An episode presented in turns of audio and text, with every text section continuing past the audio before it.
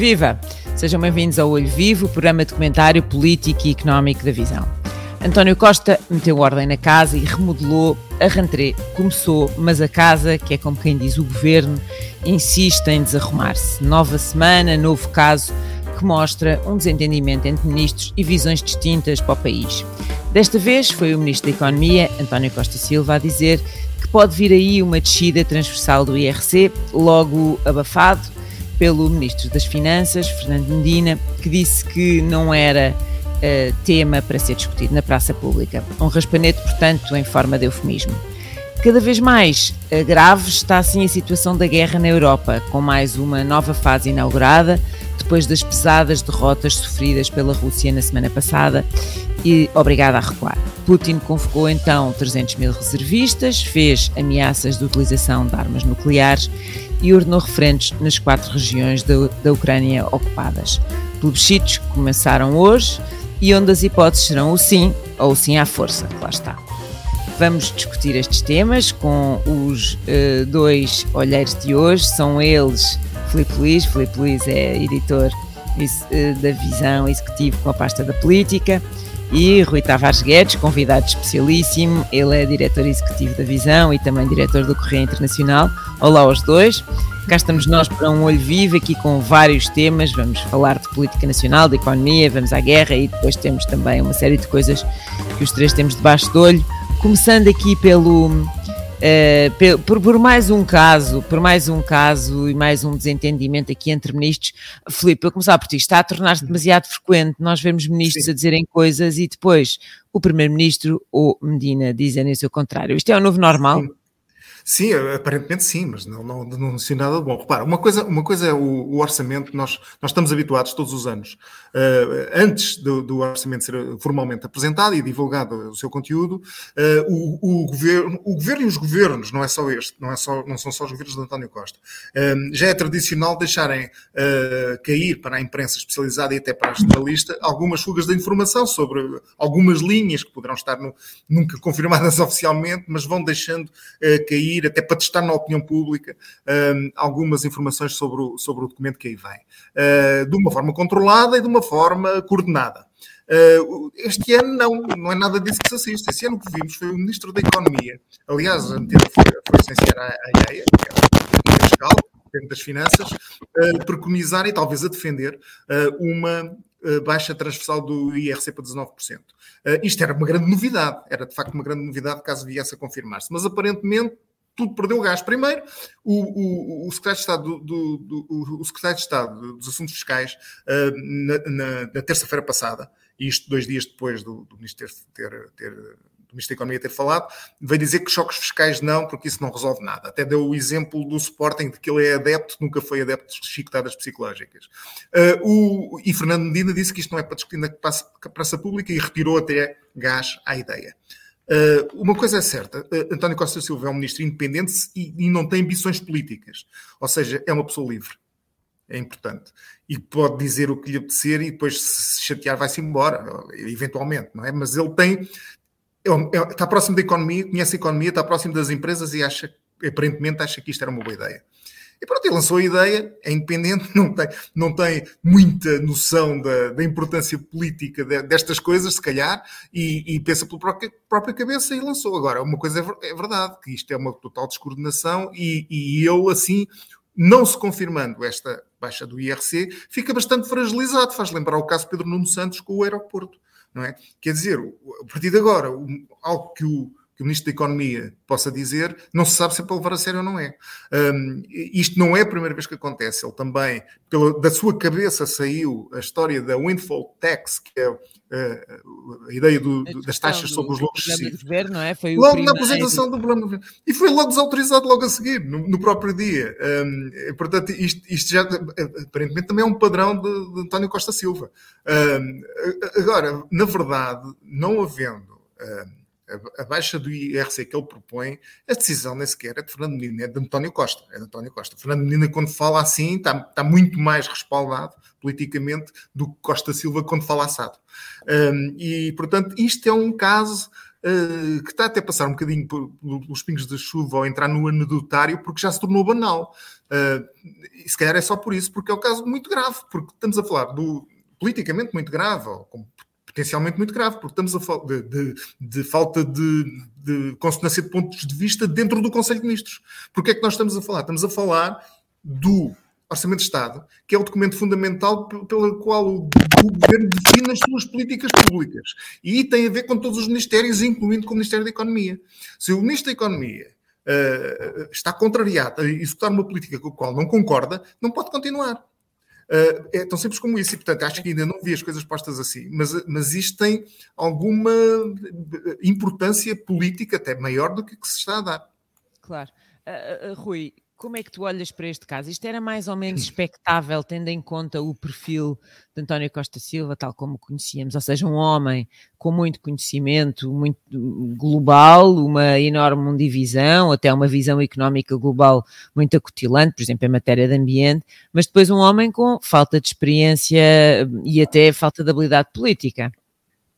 Claramente, eu acho que o António Costa Silva está a demonstrar que tem um perfil desadequado uh, ao governo, em especialmente ao, aos planos do governo hoje.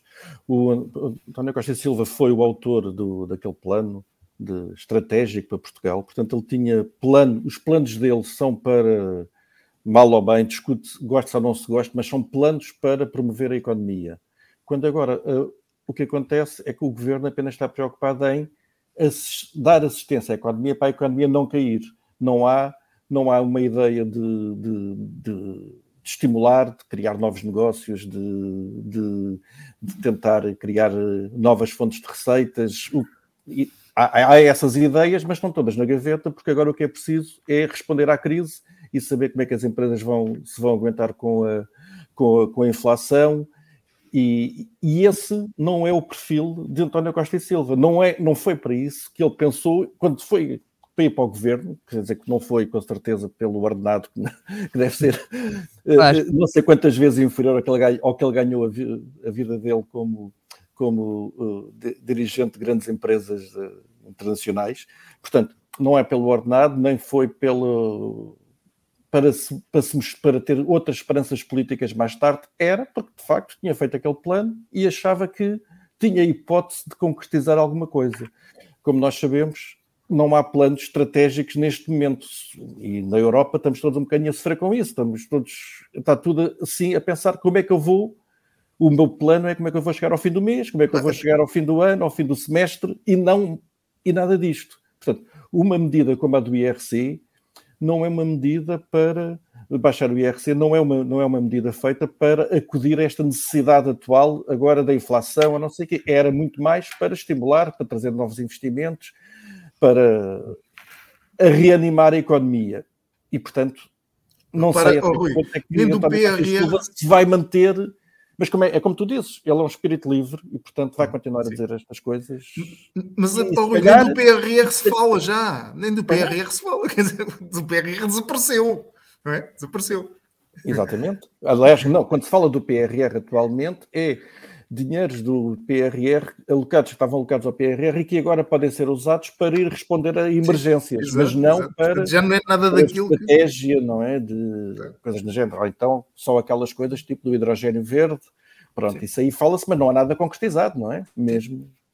Claro. Mesmo que está a ver, o aeroporto ainda vai durar mais um, pelos vistos, mais um ano para decidir a localização, que é a nova Sim, eu, eu acho curioso este caso, eh, porque, porque realmente eu acho que o que revela é, é um erro fatal em política que é, que é honestidade e se calhar também alguma ingenuidade de António Costa Silva, porque na verdade, uh, da perspectiva de um ministro da Economia, é evidente que ele tem razão, não é? Uma descida transversal da IRC fazia falta um, ehm, para as empresas portuguesas. O problema é que este não é um tema económico, este é um tema essencialmente político. Uh, há aqui uma promessa que foi assumida por, por António Costa, uh, que é uma promessa que diz que vai haver uma, um aumento dos rendimentos dos portugueses.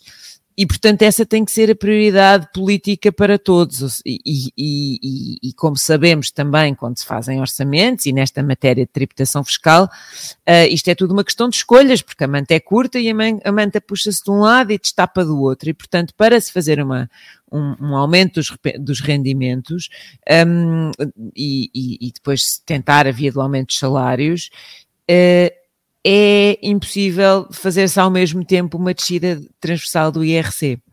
Ora, eu acho que este caso mostra, por um lado, isso, quer dizer, o perfil de António Costa Silva, que é um homem, volto a dizer, com, com inúmeras competências e com muitas qualidades, e que acho que faz falta uma cabeça deste género no governo, atenção, uh, mostra que que ele está desalinhado em termos políticos com António Costa. E mostra também que António Costa e Medina fazem aqui uma dupla muito coesa, uh, um bocadinho ao género de António Costa e Centeno.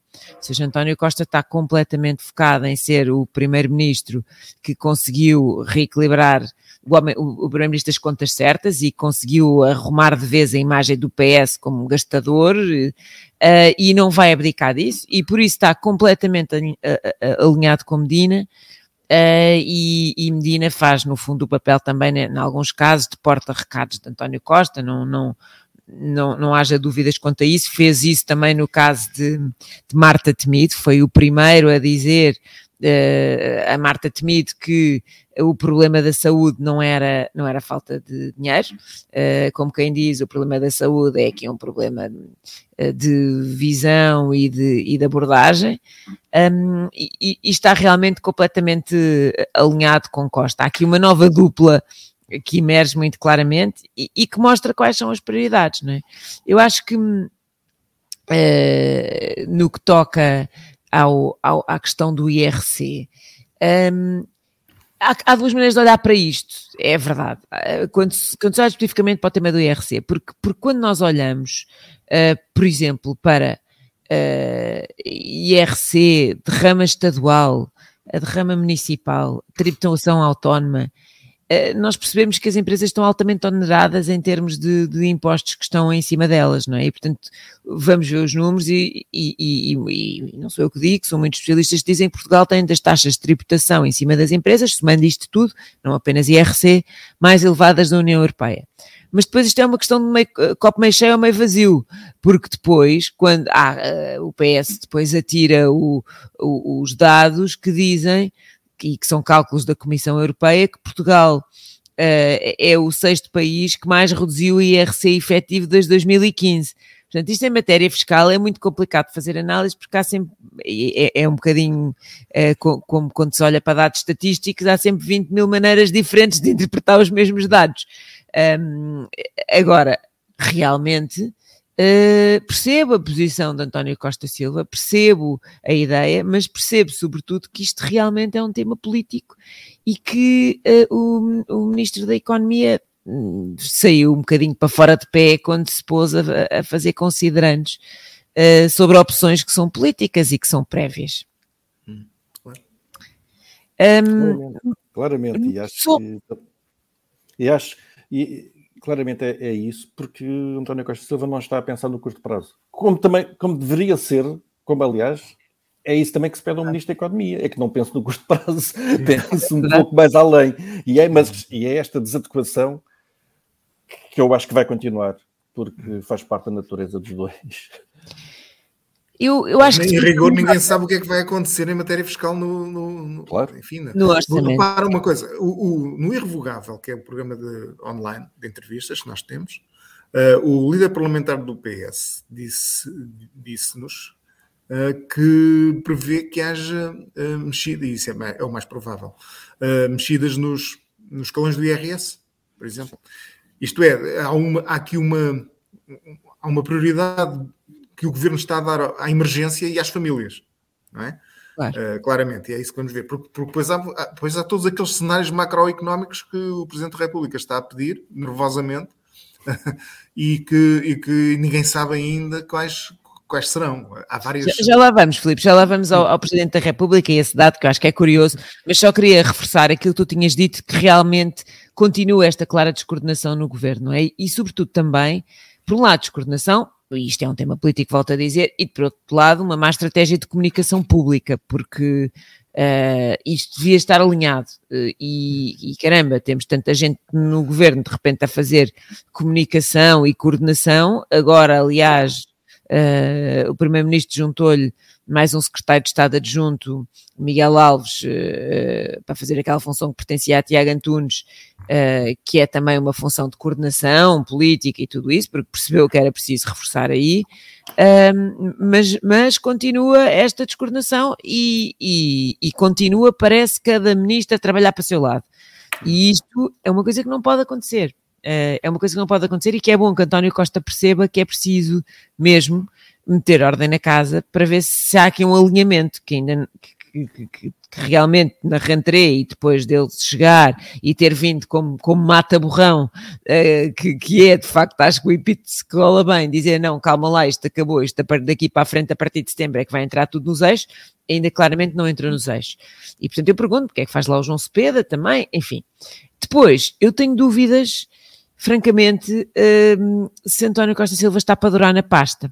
Ele foi enganado, não é? Quando não ficou com a pasta dos fundos, dos fundos europeus. Ele, ele tinha isso uh, como, como perspectiva uh, de depois ter feito a visão estratégica para o plano, um, de, de, recuperação, de depois de ter sido o homem que desenhou tudo isso, ele tinha isso como, como perspectiva e é legítimo. Ele acabou por ser, entre aspas, enganado ao não ficar com essa pasta.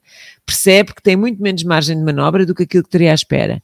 Fala-se, falou-se de que ele podia ser um dos remodeláveis na, na remodelação passada, quando saiu Marta Temido, um, e se fizeram estes ajustes, falava-se dele como um possível nome remodelável por, a pedido do próprio. Um, e eu não sei se na próxima remodelação, aconteça ela quando acontecer, se não me surpreenderia nada se o seu nome estivesse entre, entre os que vão sair, porque eu acho que há ali uma.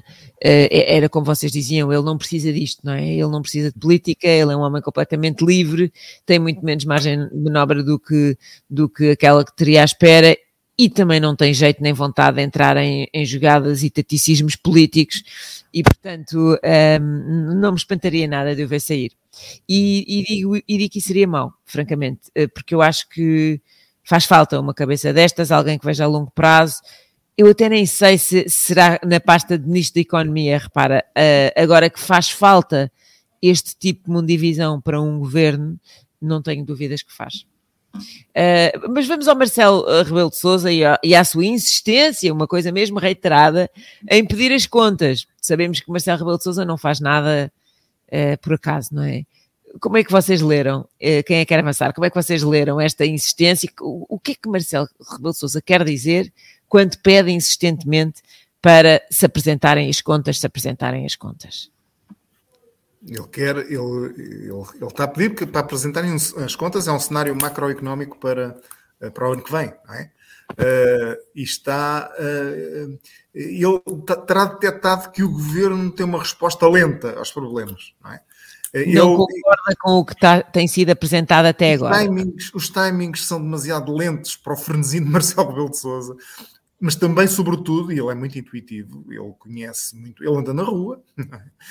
Uh, são, são, a resposta é demasiado lenta para, lenta para aquilo que ele deteta que a população espera. Uh, e, e, portanto, ele sempre alinhado com, com o que considera ser o sentimento uh, geral, um, procura antecipar as coisas, procura forçar e pressionar o governo de forma a, a, a dar um abanão para o governo acordar e e, e, neste caso concreto, revelar essas, essas suas previsões para saber imediatamente, ou mais depressa possível, de que forma vai o governo uh, planear o ano, o ano difícil de, de 2023. Um, aliás, Marcelo Belo Souza convocou um Conselho de Estado para dia 28, portanto, antes da apresentação do Orçamento de Estado, para discutir estas questões. Eh, é verdade que ele banalizou bastante as reuniões do Conselho de Estado, que, que, que antigamente noutros presidentes reuniam em momentos muito especiais uh, e, e, agora reúne regularmente. um, às vezes sem nenhum motivo aparente, apenas porque Marcelo quer ouvir os conselheiros pronto, e quer, quer, manter, quer manter muito, muito vivo e ativo o órgão, mas uh, mesmo assim é sintomático, poderia escolher outra data, vai fazê-lo um, 15 dias antes da, uh, ou quase, uh, da, da, apresentação, 12 dias antes da apresentação do, do orçamento. Atenção, isto não é muito normal, ou seja, é evidente que esses cenários são sempre delineados quando, no momento em que se apresenta o orçamento. E António Costa está muito cioso e senhor do seu próprio timing. E, portanto, está, digamos, eu há bocado estava a dizerem, estás sem microfone, Mafalda. Ah, desculpem, a, a, a, resposta de António Costa foi muito fria e foi muito perentória. Foi como quem disse: o Sr. Presidente conhece perfeitamente os timings, os timings. faz os seus cenários macroeconómicos no dia 10 de outubro. E tem razão. E tem, razão. É um, tem toda a razão, é um raspanete ao Presidente da República, Sim. na verdade, não é? Porque, porque assim, é. o que é normal é, é, é, esse timing, o que é normal, o que é. O que é o, o, as instituições funcionam normalmente, não é? Não, não, não, tem, não tem uma regra para cada, para cada ocasião, para cada humor, para cada humor que de repente o Presidente da República tenha. De facto, uh, o, o, momento certo para isso é na apresentação do orçamento, e a apresentação do orçamento desde outubro até é bastante mais cedo do que, do que já foi em tempos, que era, às vezes ia para novembro e tal. Portanto, uh, é verdade também vivemos um momento especial e que as respostas têm que ser evidentemente mais rápidas. Mas, uh, mas o momento certo para, para se discutir esse problema é na entrega do, do, do Orçamento de Estado, na divulgação do documento, uh, que ainda está, quer dizer, é, é, sabemos que está, com certeza que está pronto, mas até dia 10 pode ser modificado com certas circunstâncias, está muito volátil. É isso mesmo, é isso mesmo. Sim. Nós estamos em situação tão, tão, quer dizer, tão tão incerta uh, para os próximos tempos, que cada indicador que possa sair nos próximos dias, e até dia 10 ainda faltam alguns dias, não é? Faltam Sim. 17 dias, pode fazer diferença. Epá, toda a gente também já percebeu. A previsão económica, por exemplo, para, para eh, global, uh, para, um, para o próximo ano. Toda a gente já percebeu que ser, vai ser um ano difícil, Exato. vamos ter recessão. Uh, mas nem todas, as, nem todas as previsões dizem isso até agora, não é? Portanto, só, só falta a previsão do governo não é? Diz lá. a previsão do Banco de Portugal, a previsão da Comissão Europeia e a previsão da OCDE. Cada uma pior para cá a outra. Mais otimista é o Banco de Portugal, prevê ali um crescimento da volta de 2, picos por cento e uma inflação também que não, que não, eh, de um, que não chega uh, à volta de 2%. Depois, mas tivemos a aliança já é um bocadinho pior.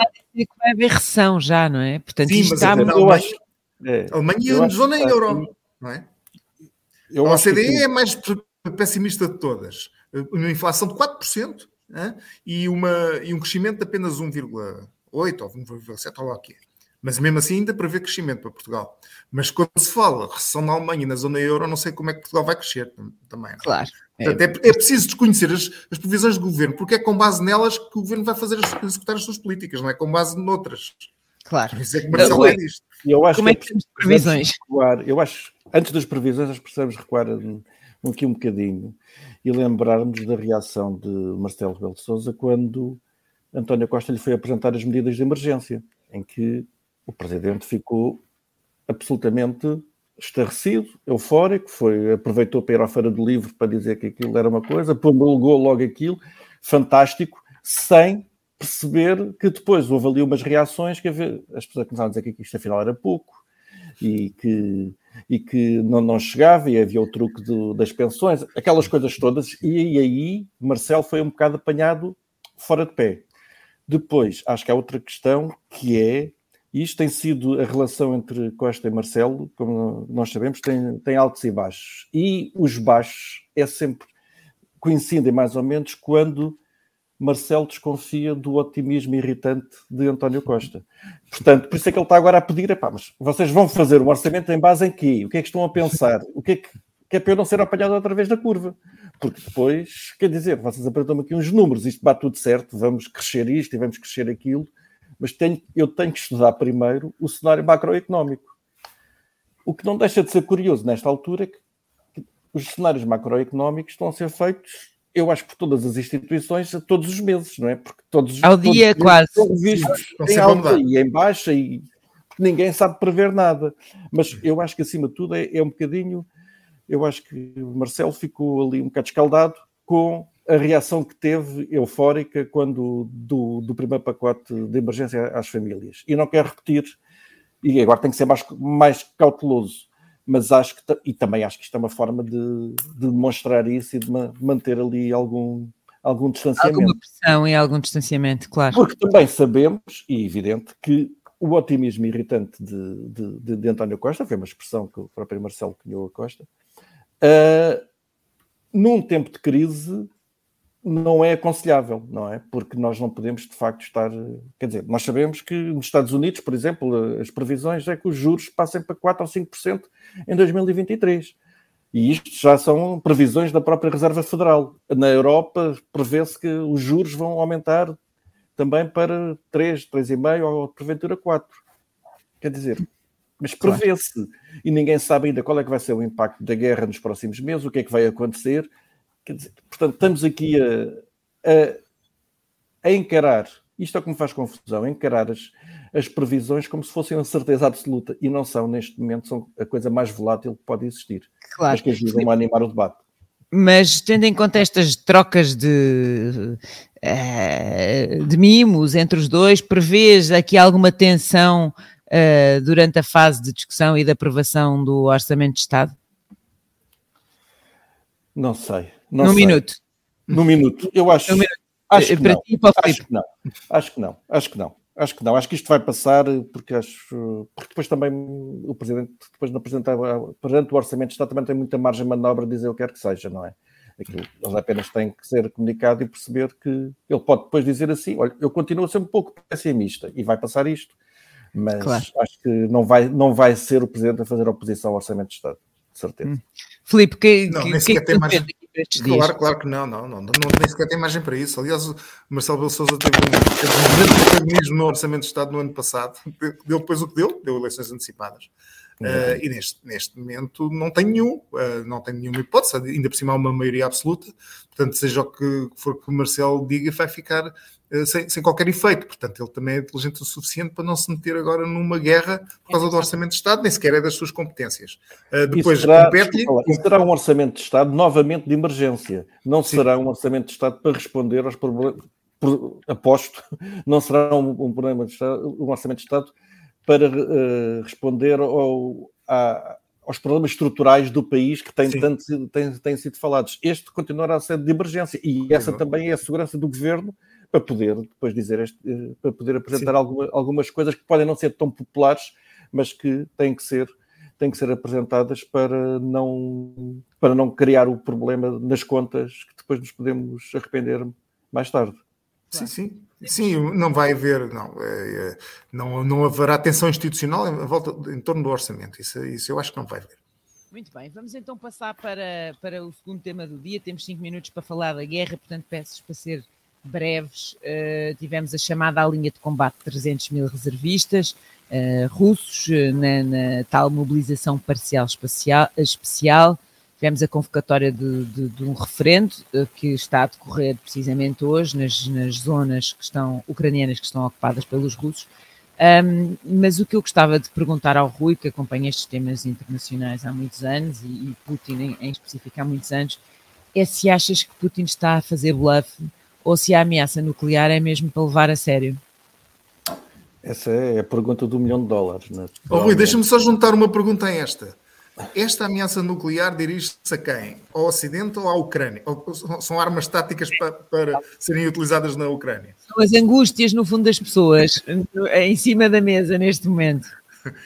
É, eu acho que o, Putin, vamos lá ver, Putin tem sabido, tem conseguido surpreender-nos sempre, não é? Também, também achávamos há um ano, quando ele, quando ele estava a pôr a, a, a, as tropas junto à Ucrânia, que aquilo era só para fazer pressão, que ele nunca ia fazer uma coisa daquelas. Pois fez e de facto tem esta capacidade de jogar no, como acossado, não é? Isto é quase em homenagem ao Jean-Luc Godard, um filme famoso, que é, o, é Putin é mesmo o acossado que sabe jogar com isso e sabe jogar, dar sempre um passo à frente, quando está, quando se sente mais ou menos acossado, ele dá um passo em frente. Esta, é, é, mas eu acho que ele agora, no meu lado otimista, acho que pode ter dado um passo uh, grande demais porque quando vem falar de nuclear, e o, e o, e o, e o nuclear, o, o, alvo é o Ocidente, não é só a Ucrânia, eu acho que é o Ocidente em, em si, não é? Porque, porque, porque, o Ocidente depois também tem as armas nucleares para poder responder e, portanto, ele está a dizer, mas atenção que eu posso usar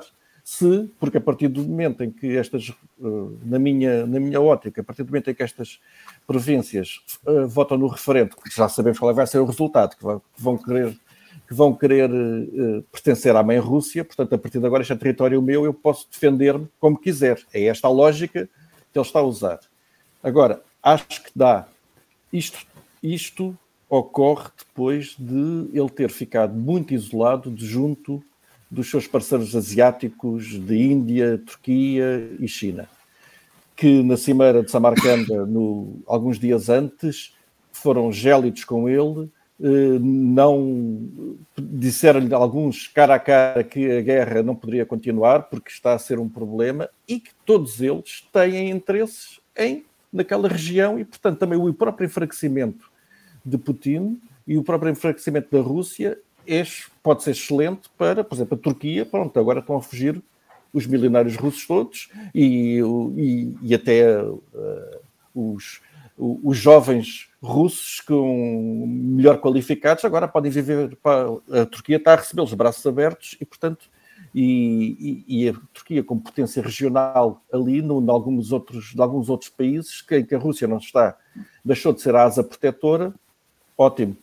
Portanto, e ao vir jogar com o nuclear, nenhum, mesmo aqueles países que primeiro se abstinham porque não se queriam meter nesta guerra, se ele joga a cartada do nuclear, de certeza que não vai ter apoio de mais ninguém. E aí ficará isolado. E esta é a grande questão, mas é saber se Putin faz como o Hitler, quando estiver completamente acossado e se esconde num bunker e dá um tiro na cabeça, ou se, carrega, ou se esconde num bunker e carrega no botão. Esta, Leva uma data esta, com ele. Esta, esta é a pergunta do milhão e é nesse, e é que ele joga, porque esta é que é a história da dissuasão nuclear desde sempre, não é? Claro, os países que têm armas nucleares, eu um dia posso carregar no botão. Claro, mas eu acho curioso porque a estratégia dos referentes, só para explicar um bocadinho em termos de direito internacional público, Uh, que, que Putin está a convocar os referendos nesta altura. Os referendos uh, são convocados, que não são referendos nenhums, como é evidente, não há nenhuma hipótese de liberdade de escolha, é um plebiscito uh, totalmente forçado. são apenas um formalismo que serve como base de argumentação jurídica para poder vir mais tarde a dizer que aquelas regiões são regiões russas e que, portanto, está a agir em legítima defesa. E há interpretações do Tribunal Penal Internacional vagas e discutíveis, mas que uh, as armas nucleares podem vir a ser utilizadas na situação absolutamente excepcional de um, de um Estado agir em legítima defesa. Uh, ora, uh, e algo que, enfim, não acontece desde a Segunda Guerra Mundial, não é? E, portanto, isto é apenas uma manobra para, para, para tentar, eventualmente, por um lado, para, para acossar e para assustar e para, e para deixar esta ameaça no ar, mas, por outro lado, para justificar um, um, um eventual ato desses. Uh, o que deixa, o, o, o, que realmente é um escalar que, que é muito assustador. Faz, faz perceber, por um lado, o desespero absoluto né, que se vive uh, daquele lado, uh, e depois aqueles insólitos todos que depois saem sempre nesta altura, como as procuras na internet sobre como partir um braço em casa terem aumentado brutalmente desde quarta-feira, com os homens a tentarem. Não, não, não, os reservistas a tentarem não ir, ou a história, aquela história do, do filho do Peskov, do porta-voz do Kremlin, uh, fizeram-lhe uma partida e, e, disseram que ele estava convocado e ele a dizer, ah, eu vou resolver isto ao mais alto nível, a no outro nível. Ou seja, depois são os, são os próprios russos, que agora, parecendo que não 300 mil já não é assim tão pouco, a juntar aos outros que já foram, são os próprios russos que começam a ver que isto não é uma situação uh, agradável, não é? Quando lhes começa a tocar a eles os incómodos de uma guerra que se está a complicar. E no fundo, se calhar é essa a única saída, não é, Felipe? É termos eh, uma pressão também interna dentro da Rússia. Pois, eu sou um bocadinho cético relativamente a isso, não é? Eh, Achas que não, é, que não, não, é o caminho? Quer dizer, eu estou a estudar bastante o Stalin para um trabalho jornalístico que vamos fazer em breve. Eh, eu vejo o Putin a seguir todos os passos o Stalin morreu tranquilamente na cama, não é? Não foi a menor das suas proezas. Tranquilamente, não, durou muito, demorou muito tempo a morrer. Pois, por isso é que foi tranquilamente. sobre isso. e portanto, uh, e essa não foi a menor das suas proezas, não é? Um, e, e, estes 300 mil, uh, Putin pode ir tranquilamente buscar uh, zonas remotas da, é da Federação Russa, não é? Não. Uh, e não ter muitos problemas, não, não ter muitos problemas com isso. Há, há, uma teoria interessante, eu ouvi, por exemplo, Timothy Snyder a dizer agora, ontem ou hoje, uma teoria interessante que é, com isto, Putin está também a fazer uma espécie de limpeza étnica dentro do seu país, porque sim, está a mandar sim.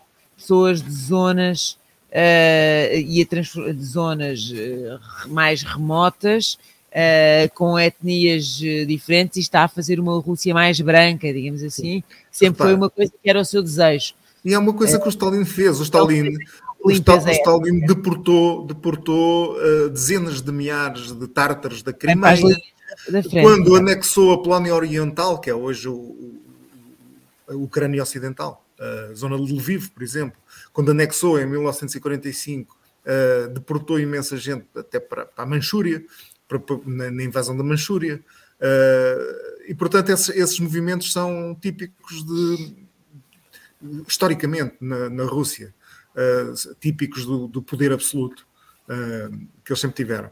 Agora, uma coisa, uma coisa é verdade, é que uh, o, ao declarar que estás disposto a usar armas nucleares, é uma declaração de derrota, que é, isso faz-se quando, quando as forças convencionais já não conseguem resolver o problema. Tá, Portanto, é verdade, uma derrota com forças convencionais, aí é que se começa a lembrar do nuclear, porquê? Porque já não tem nada a perder, porque uma guerra nuclear ninguém ganha. E, portanto, ele também não quer perder, uh, vai... Uh, concebe, isto teoricamente, não é? Nós não estamos dentro da cabeça de Putin, mas no, no, pior dos cenários ele conceberia uma, uma situação em que eu vou, mas levo uns milhões comigo. Um, e, portanto, uh, isso é um cenário aterrador que tem que ser posto em cima da mesa. Agora, uma coisa também é verdade, é que uh, eu, não, eu não, não confio muito no levantamento popular contra, contra Putin, não é esse, não é esse apesar desta, desta convocatória de reservistas, o sentimento dominante na opinião pública russa, mas acredito é que quando, no seu próprio inner circle, os seus próprios generais, porque ele, ele não.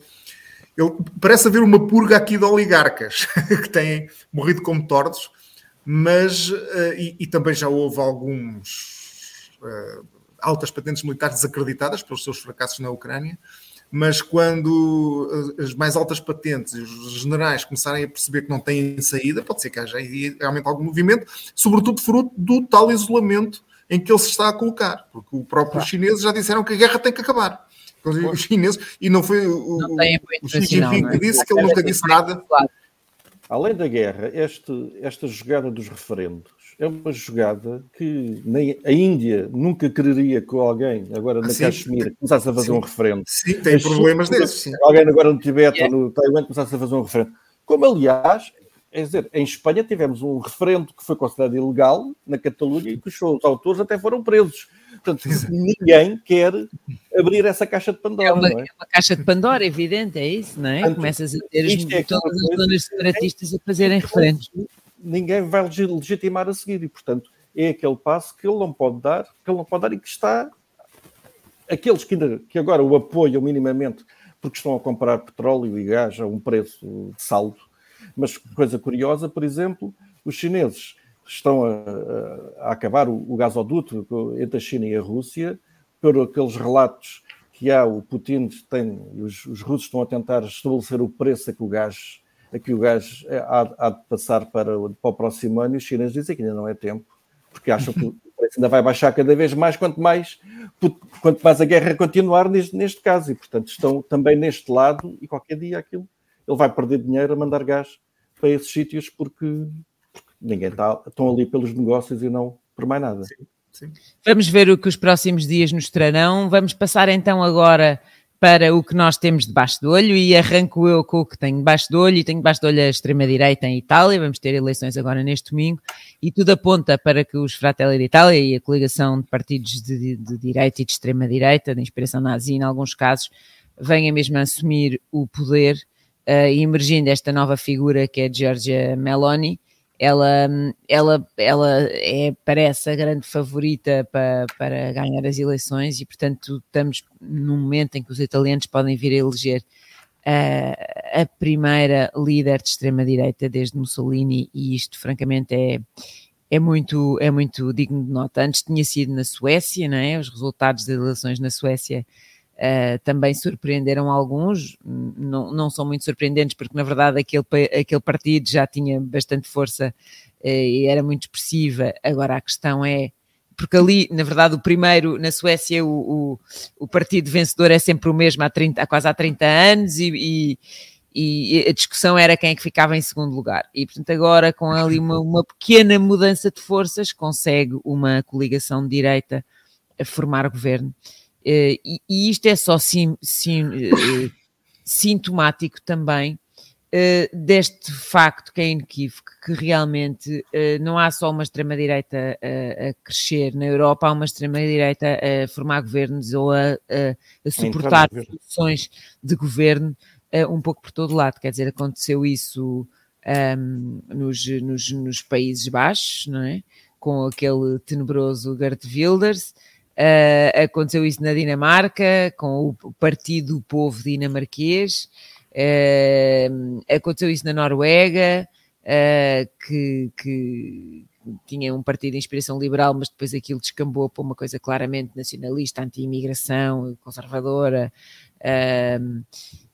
Aconteceu isso na Finlândia, com o partido, os, os True Finns ou os Finns, uh, que, que depois de um fracionamento conseguiu novamente chegar à segunda posição um, em 2019. Uh, e, e, estamos a ver isto acontecer um pouco por todo lado. E depois, quando olhamos para Portugal e vimos o que aconteceu em no, no, Governo Regional dos Açores, quando olhamos, por exemplo, para as sondagens que saíram esta semana, que mostram um, um e, e, pondo nós todas as dúvidas que temos sempre que pôr em sondagens, sobretudo quando temos sondagens durante um, maioria, um governo de maioria absoluta que está para durar, uh, e, e, como vimos como elas falham sempre redondamente, enfim, mesmo com todos esses parentes e aspas e dúvidas, uh, vemos novas sondagens que dão um PSD a crescer e um PSD que juntamente com a Iniciativa Liberal e com o Chega, de repente já, já vale mais do que, do que um PS de maioria absoluta.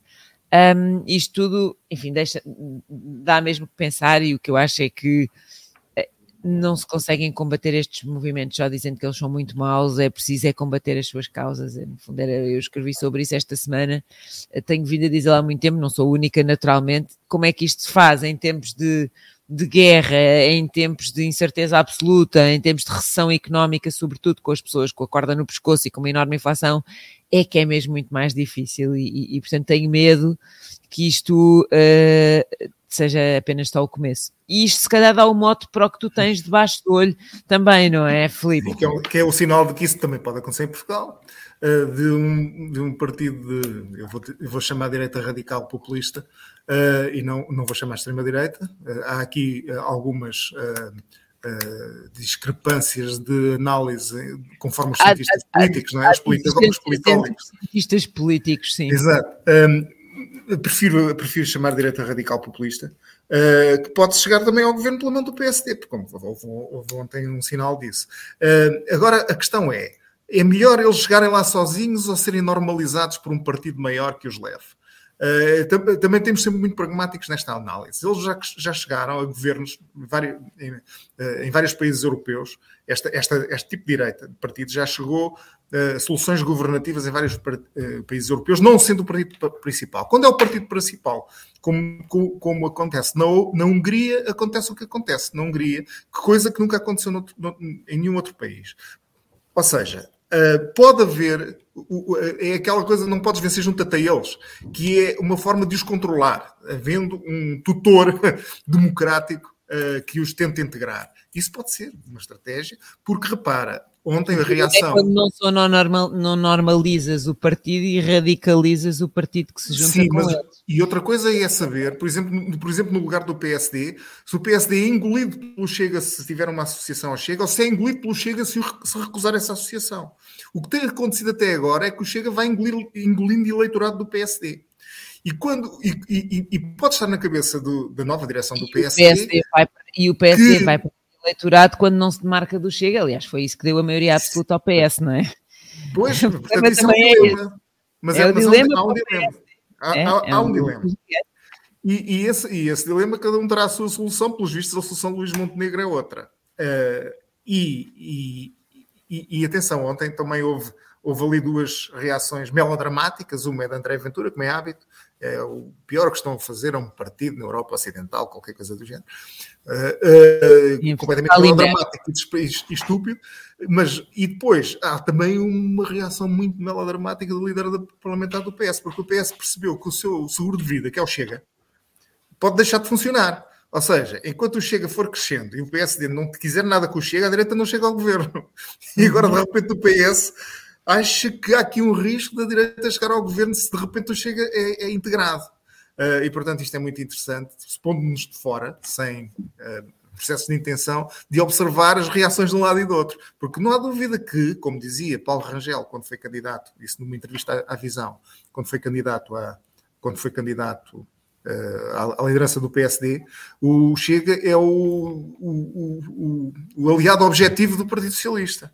Uh, à maneira leninista, não é? É, é, o, é, é inimigo, é de outra área política, mas acaba por, ser, por serem aliados objetivos, porque significa que o PSD fica encurralado. E, portanto, é muito engraçado uh, analisar agora a mudança de. E repara, o que se passou ontem foi um PSD completamente dividido, não é?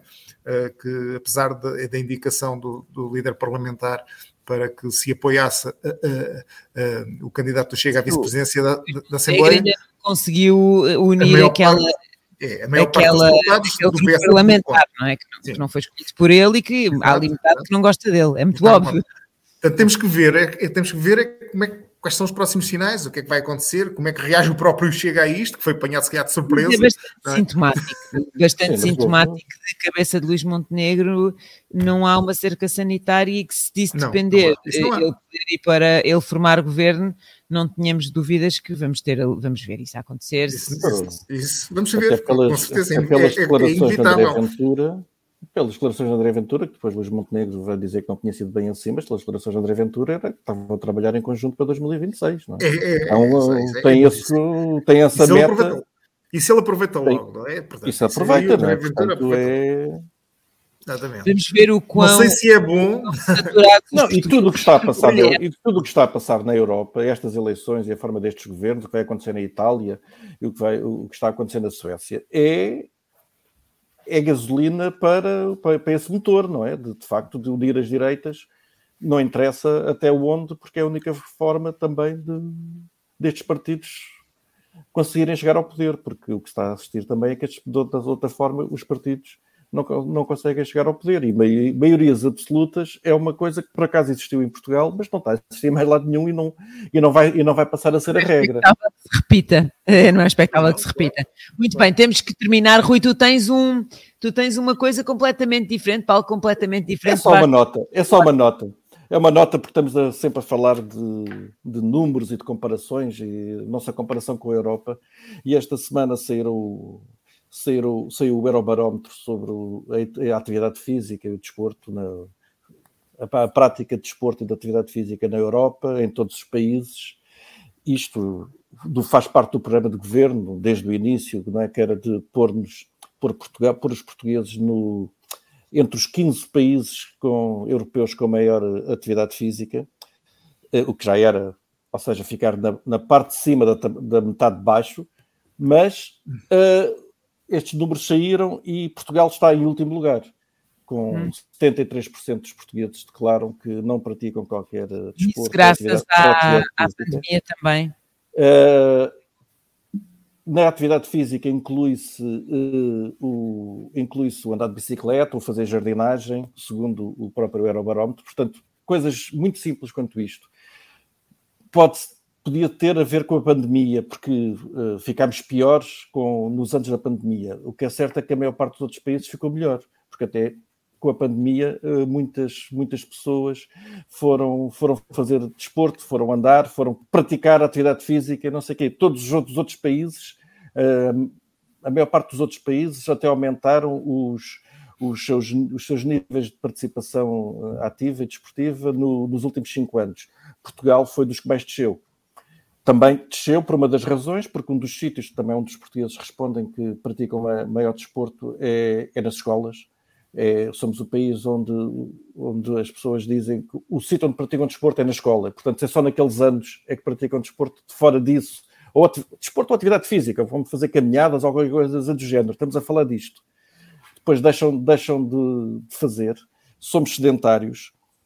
E, quer dizer, e o resultado disto eu, eu, trago isto porque falamos sempre das comparações dos números, sempre que há uma, sempre que Portugal é comparado com o resto da Europa e é em baixo, isto é um, cria grandes debates, como nós vemos com os déficits, com, com, com os números económicos, ou do desemprego, ou dos juros, ou, ou, ou dos impostos, e sobre este há um silêncio quase total, porque de facto isto é culpa do governo, mas é culpa de todos nós, cidadãos, e quem vai pagar a fatura disto será que porventura já dentro dos, dos, do, do, dos próximos tempos uma, da, uma, das pessoas que mais vai sofrer com isto vai ser o novo CEO do Serviço Nacional de Saúde?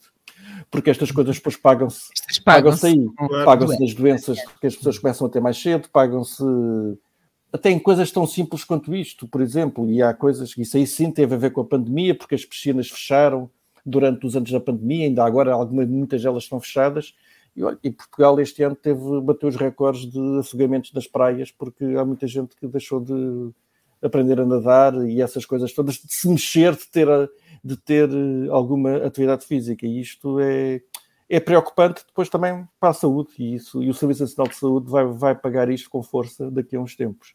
E é faz confusão é que, este assunto, que este assunto não. Passe despercebido, não é? Passe despercebido e que ninguém fale nele, porque isto é, isto é estrutural mesmo da nossa, da nossa vivência enquanto pessoas.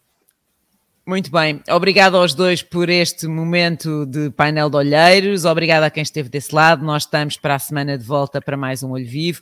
Até lá, já sabem, é preciso ter visão. Até para a semana.